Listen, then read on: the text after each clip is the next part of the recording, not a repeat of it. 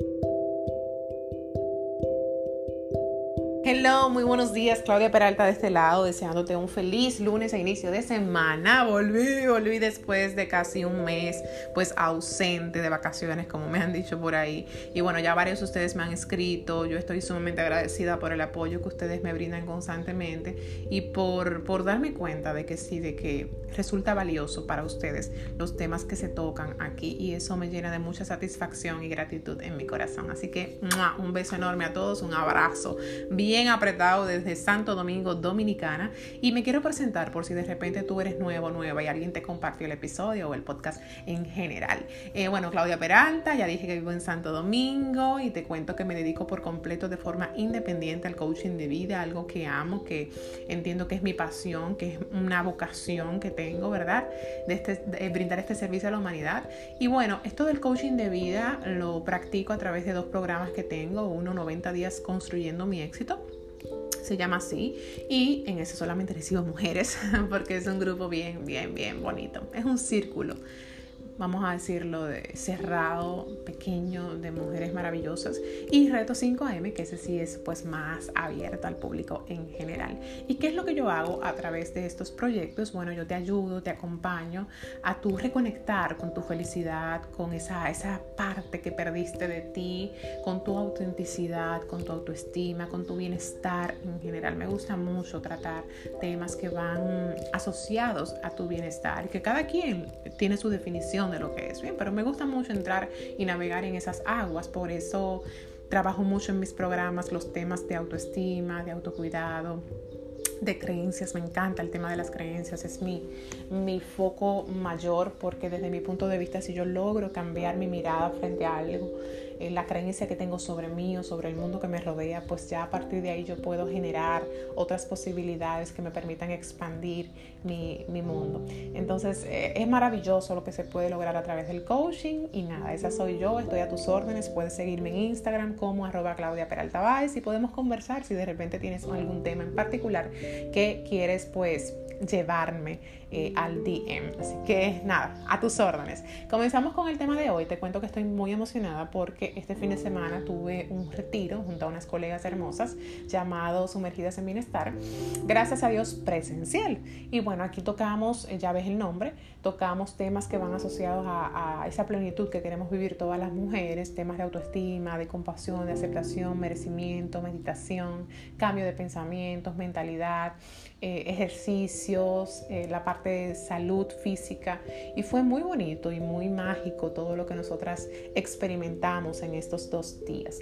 Y bueno, a partir de ahí, a partir de todo lo vivido eh, en este fin de semana tan maravilloso, me surge eh, hablar hoy del auto perdón del auto perdón porque resulta que uno de los temas que yo traté con las chicas ayer fue la compasión, aceptación y compasión. Y bueno, yo siento que hay una relación estrecha entre compasión, autocompasión y auto perdón, van de la mano. Pero como ya en otros episodios de este podcast que te invito a mirar hacia abajo, he hablado un poquito de compasión y creo que nunca he hablado de auto perdón, pues hoy vamos a darle con este enfoque. ¿Te parece bien? ¡Chévere!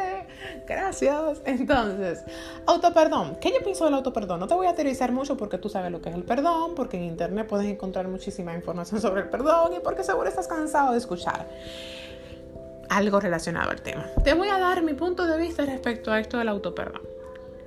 Y antes de te quiero pedir disculpas si escuchas una guaguita anunciadora vendiendo algo porque em, ya son las 9 de la mañana. Aquí donde estoy, estoy grabando tarde. Pero estoy grabando, que es lo importante. Entonces, discúlpame si escuchas un ruido. En fin, el punto de vista que tengo sobre el auto, perdón, es que lo que no permite que nosotros realmente logremos perdonarnos de corazón, de forma honesta, fluida y tú sabes, como, como bien, es la percepción y la creencia que yo tengo de lo que es bueno, de lo que es malo, de lo que es correcto y lo que es incorrecto. Mis juicios frente a lo que está bien y lo que está mal, frente a la ética y a la moral, es lo que no me permite yo poder ceder, tratarme con amor y decir, oye, güey, pero párate ahí, o sea, no pasa nada.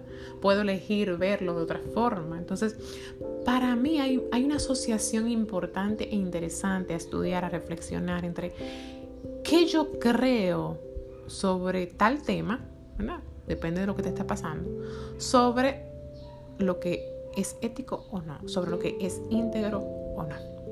Voy a profundizar un poquito más para darme a entender mejor. Cosas que ciertamente están escritas en las leyes, en las normas, en acuerdos que hacemos, ¿verdad? Em, que, están, que están impuestas, porque sí, porque ya están, están ahí, están desde hace siglos, siglos atrás y años, generación, generación tras generación. Eso está perfecto. Pero hay otras cosas que tú no me puedes decir que están escritas, porque no, no están escritas. Son cosas aprendidas por ti, por la persona que te crió, por el estilo de crianza y el desarrollo que tú tuviste en el ambiente en el cual te formaste. A partir de ahí, tú creaste tu propio mundo con tus propios juicios y tu, eh, juicios, perdón, y tu propia forma de ver la vida. Eso está excelente. ¿Tú sabes qué es, lo qué es lo bueno de eso? De que hay cosas que no están escritas y que te las, te las formaste tú misma que tienes el poder de en cualquier momento que estés lista y lo elijas, poder cambiarlo. Claro, porque no está escrito. Fui yo quien me generé esta percepción de esta definición de lo que está bien y lo que está mal. Y yo puedo también elegir cambiarlo en cualquier momento por mi paz y mi salud mental. ¿Te hace sentido lo que te estoy diciendo? Entonces, la falta de perdón hacia nosotros mismos, yo lo relaciono mucho con la culpa. Siento tanta culpa en mí, siento tanta decepción de mí, probablemente, ¿verdad? Siento algún resentimiento, siento eso mismo, la decepción. Siento que la decepción es, es, un pilar interesantísimo a destacar en este tema del auto perdón. Siento tanta culpa y a veces hasta arrepentimiento. Y por e, justamente por esos sentimientos de culpabilidad, de resentimiento, decepción y arrepentimiento que tú tienes, se te está complicando el asunto, se te está dificultando el tu verte con otros ojos compasivos y poder entonces tú proceder a disculparte de corazón y de forma honesta. Entonces, si logramos, si tú logras hacer una nueva definición de lo que para ti es correcto o no, en ese aspecto de lo que te está pasando, que no sé qué es, pues entonces quizás puedas moverte y ver las cosas desde otro punto de vista. Ahí es que se encuentra la solución. Eso es lo que hacemos con el coaching. No hay forma de que tú encuentres solución o una posibilidad distinta frente a una problemática si tú no logras cambiar de punto de vista. O sea, tienes que moverte. Y si estabas en la esquina derecha, tienes que irte para la esquina izquierda. Si estabas arriba, tienes que irte para abajo. Verlo desde distintos ángulos hasta que le encuentre la solución al tema. Bien, eso es lo que hacemos básicamente con el coaching. Ahora, para aterrizar un poquito más esta teoría que te estoy dando y no quedarme en el bla, bla, bla, que no me gusta para nada, siempre me gusta dar ejemplos para concretizar las ideas, es que vamos a ponerte un ejemplo que me pasó recientemente con una clienta y es que ella se siente mal y probablemente hay culpa, pero bueno, se siente mal porque ella entiende que su relación con su madre no es sana. Eso está perfecto, lo valido y lo entiendo. Pero lo que pasa es que ella siente que ella no es una buena hija y siente que su mamá tampoco es una buena madre. ¿Qué es lo primero que tenemos que analizar? ¿Cuál es su concepto de una madre buena y cuál es su concepto de una hija buena? Y me encanta este ejemplo que te estoy, este escenario que te estoy trayendo, porque yo creo, y si estoy mal, corrígeme y escríbeme, que no está escrito en ningún lado qué tiene que hacer un hijo para ser un buen hijo. Si tú me dices dónde está escrito las normas y los pasos uno a uno, paso uno para ser un buen hijo, tal cosa, paso uno para ser una buena madre, no hay un libro. No hay una lista con herramientas, con técnicas, con... Eso es vivencia, o sea, eso es permitirse vivir la experiencia, ir tropezando en el camino e ir encontrando las soluciones las alternativas A. Ese es el mejor ejemplo que te puedo dar con el que yo puedo ayudarte a desmontar ese juicio que no te está permitiendo ver con claridad ese camino hacia la sanación y el autoperdón. Porque sanación va de la mano también con autoperdón. Tú me estás entendiendo, yo espero que tú me estés entendiendo más o menos. Aunque sea un más o menos por donde que voy. si esta clienta logra cambiar su percepción de lo que es una buena hija, ahí ella puede entrar en el camino del auto perdón. Claro, porque a veces sentimos que no somos buenos hijos, por ejemplo, porque no llamo a mi mamá todos los días y resulta que tengo un amigo que llama a su mamá todos los días. Bueno, pero eh, para él, a él, a ella le funciona llamar a su madre o a su padre. A mí no. Y eso no quiere decir que yo sea menos que tú o más que tú. Vemos familiares que se juntan todos los fines de semana. Entonces ya me siento mal. Me siento mal, hijo, si yo no visito a mi mamá. Me siento mal, hijo, si yo no le doy regalos. Pero ¿dónde dice que tiene que ser así? Entonces, si yo logro verlo desde ese otro punto de vista, yo puedo decir, wow, pero no es que yo sea una mala hija. Es que esa es mi forma de dar amor. Esa es mi forma de ser. Eso es lo que me hace a mí diferente. Eso es lo que provoca en mí el ser auténtico. Esa es mi identidad, por decirlo así. Si yo logro ponerme en esos zapatos y ponerme esas gafas, mira, yo te garantizo que algún cambio, aunque sea mínimo, va a haber en tu proceso de sanación. En el momento que ella entienda que la forma de actuar de su madre no la hace una mala madre, sino que ella es, ya ella es. Y yo puedo comenzar a respetar su forma de ser y que ella no haga tal cosa por mí o conmigo no quiere decir que ella sea menos madre que nadie. Quiere decir que ella, ¿cómo lo explico? ¿Cómo lo digo? Ella mm, ejerce, es la palabra, su rol de madre, su maternidad, de una forma única. Y yo no, si no la logro perdonar, es porque yo no estoy respetando eso. Mm. Interesante, ¿verdad? Y si yo no estoy logrando perdonarme porque yo no estoy respetando el que yo soy una hija de tal o cual forma. Por ejemplo, en mi caso particular, y me siento identificada con esa cliente, en mi caso particular, yo no soy de estar llamando a mami, de estar llamando a papi. O sea, nada que ver, ¿no? Yo, mira, de vez en cuando, mami, todo bien, ¿cómo está? La voy, la visito, necesita algo. Cuando necesitan algo, yo estoy ahí porque esa fue la relación que fue, decidí formar con ellos. Ya cuando yo quiera acercarme más, bueno, yo me acerco más. Pero yo misma pongo los límites y digo qué quiero hacer y qué no quiero hacer con ellos. Me siento cómoda, no te lo voy a negar. En un momento me sentí culpable, pero ya me siento cómoda con la relación que llevo con ellos porque entiendo que esa soy yo. Esa es mi forma de ser. Ese es un ejemplo que te traigo que quizás no te aplique, es muy probable que no te aplique Simplemente te lo traigo para que tú puedas, como siempre digo, extrapolarlo a tu realidad. Tu realidad es distinta, no sé por qué tú no te estás perdonando. Pero ahí tú aplicas eso, entonces tú, tú te dices, esto que yo he hecho, este error que cometí en el pasado o esto que me está pasando actualmente por lo cual me siento mal y culpable y arrepentida, si esto que está pasando no está escrito en algún lado que tiene que ser así, pues yo puedo entonces cambiar mi forma de verlo. Yo no estoy siendo una mala persona entonces por esto que pasó. ¿O sí? Mm, yo estoy siendo una mala persona por esto. Probablemente no. Probablemente tú sigues siendo una mujer buena, una buena hija. Tú sigues siendo una hija honrada. Quizás tú sigues siendo una excelente amiga porque tú hayas cometido ese error. No quiere decir, no, eso no quita tú seas una excelente amiga, que tú seas una excelente esposa,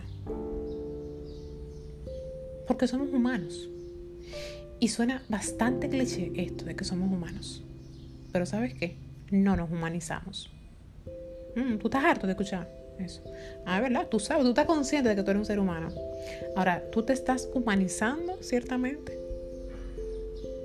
Porque desde mi juicio, si te estás dando tanto latigazo y tantas galletas por esa situación, evento, lo que sea que sucedió, significa que tú te estás olvidando de que tú eres un humano. Piénsalo. Tú te has olvidado por completo que tú eres un humano. Si tú te comienzas a mirar con los ojos de la compasión, puedes entender que esa es una situación que quizás le está pasando a millones y millones de personas más. ¿Y por qué esto me tiene que hacer menos? Entonces, si tú me comienzas a trabajar desde ahí, yo te prometo que tu camino hacia el autoperdón va a ser más corto. O más corto no, va a ser más ligero, porque no quiero que sea más corto. Tú le pones el ritmo que tú quieras. Pero va a ser más ligero, va a ser más cómodo para ti el camino del autoperdón. Eso es lo, eso es lo primero. Trabaja tu percepción de lo que es correcto, lo que no es correcto. Trabájalo. Trabájalo para que te quites. Eso te va a ayudar a quitarte un peso enorme de la espalda. Por otro lado, un punto sumamente importante cuando hablamos de autoperdón es que si incluye, o sea, si tu situación de autoperdón incluye a un segundo, o sea, una segunda persona, disculparte con esa persona y conversar con esa persona te va a hacer mucho bien y te va a ayudar a poder concretizar ese autoperdón. Bien, en ese caso, con esa chica le haría mucho bien el tener una conversación con su madre, que es algo que yo mando a, hacer en mis programas. O sea, en mis sesiones yo le mando a poner, tienes que tener conversaciones, porque si tú no dices cómo te sientes, si tú no dices la verdad y tú dices, mira, pasó, e-", te voy a ser sincera, fulanita, fulanito, pasó esto y yo no me siento cómoda, me siento que em, no, eh, en ese momento no estuve alineada con mis valores. Y ahora me acabo de dar cuenta de algo, déjame decir, no se me olvida. En ese cuento, en, en ese momento, no me vi alineada con mis valores. Y quiero confesártelo, quiero pedirte perdón, porque entiendo que también el yo pedirte perdón me va a ayudar a yo perdonarme también de forma más fluida. ¿Te hace sentido lo que te estoy diciendo? Antes de que se me vaya la idea, acabo de decirte algo que me trae luz con otra cosa. ¡Wow! Qué, qué interesante lo que me está llegando ahora a la mente. Lo que si fue algo de un día, si fue algo de un evento, de algo que pasó en particular, le hablaste muy duro un día, hiciste, eh, cogiste un dinero, lo, si fue algo de un día solamente, o de muy poquitas veces, eso no te define, ahora que lo pienso. Porque en ese momento te saliste de quien tú eres y te alejaste de tus valores, te saliste del carril, ¿verdad? Te desalineaste con tus valores. Pero que eso haya sucedido en esa experiencia, en esa ocasión, no quiere decir que eso te define de por vida y que ya por eso tú no eres una persona responsable, si ese es el caso. Ya eso no quita que tú no seas una persona eh, honesta, ya eso no dice que tú no seas una persona íntegra, porque eso fue una experiencia y ya eso no te define como ser humano.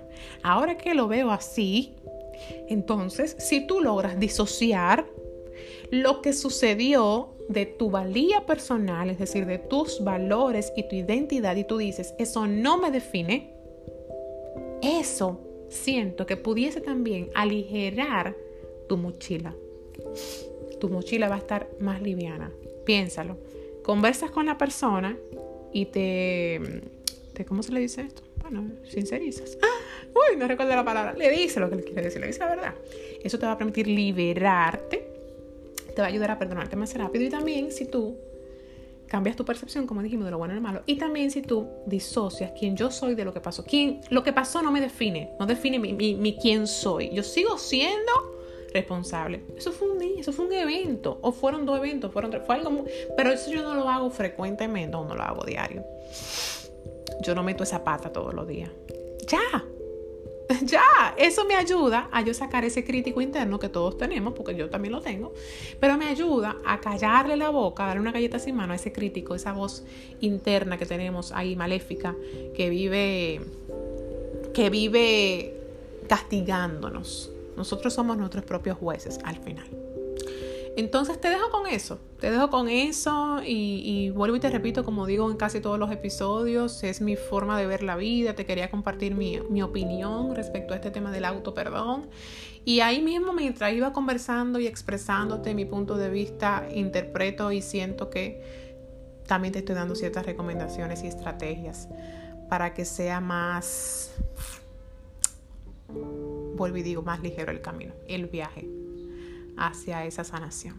Así que espero que te haya funcionado, que sea de mucha, mucha reflexión para ti, que puedas mirar hacia adentro, que puedas profundizar más y estoy a tus órdenes si hay cosas que todavía no te quedan claras, si necesitas conversar ese tema con alguien, entonces yo estoy aquí sin duda alguna para ti. Así que te quiero mucho, te mando un beso y un abrazo apretado, calientico, virtual y nos vemos y nos escuchamos en una próxima entrega.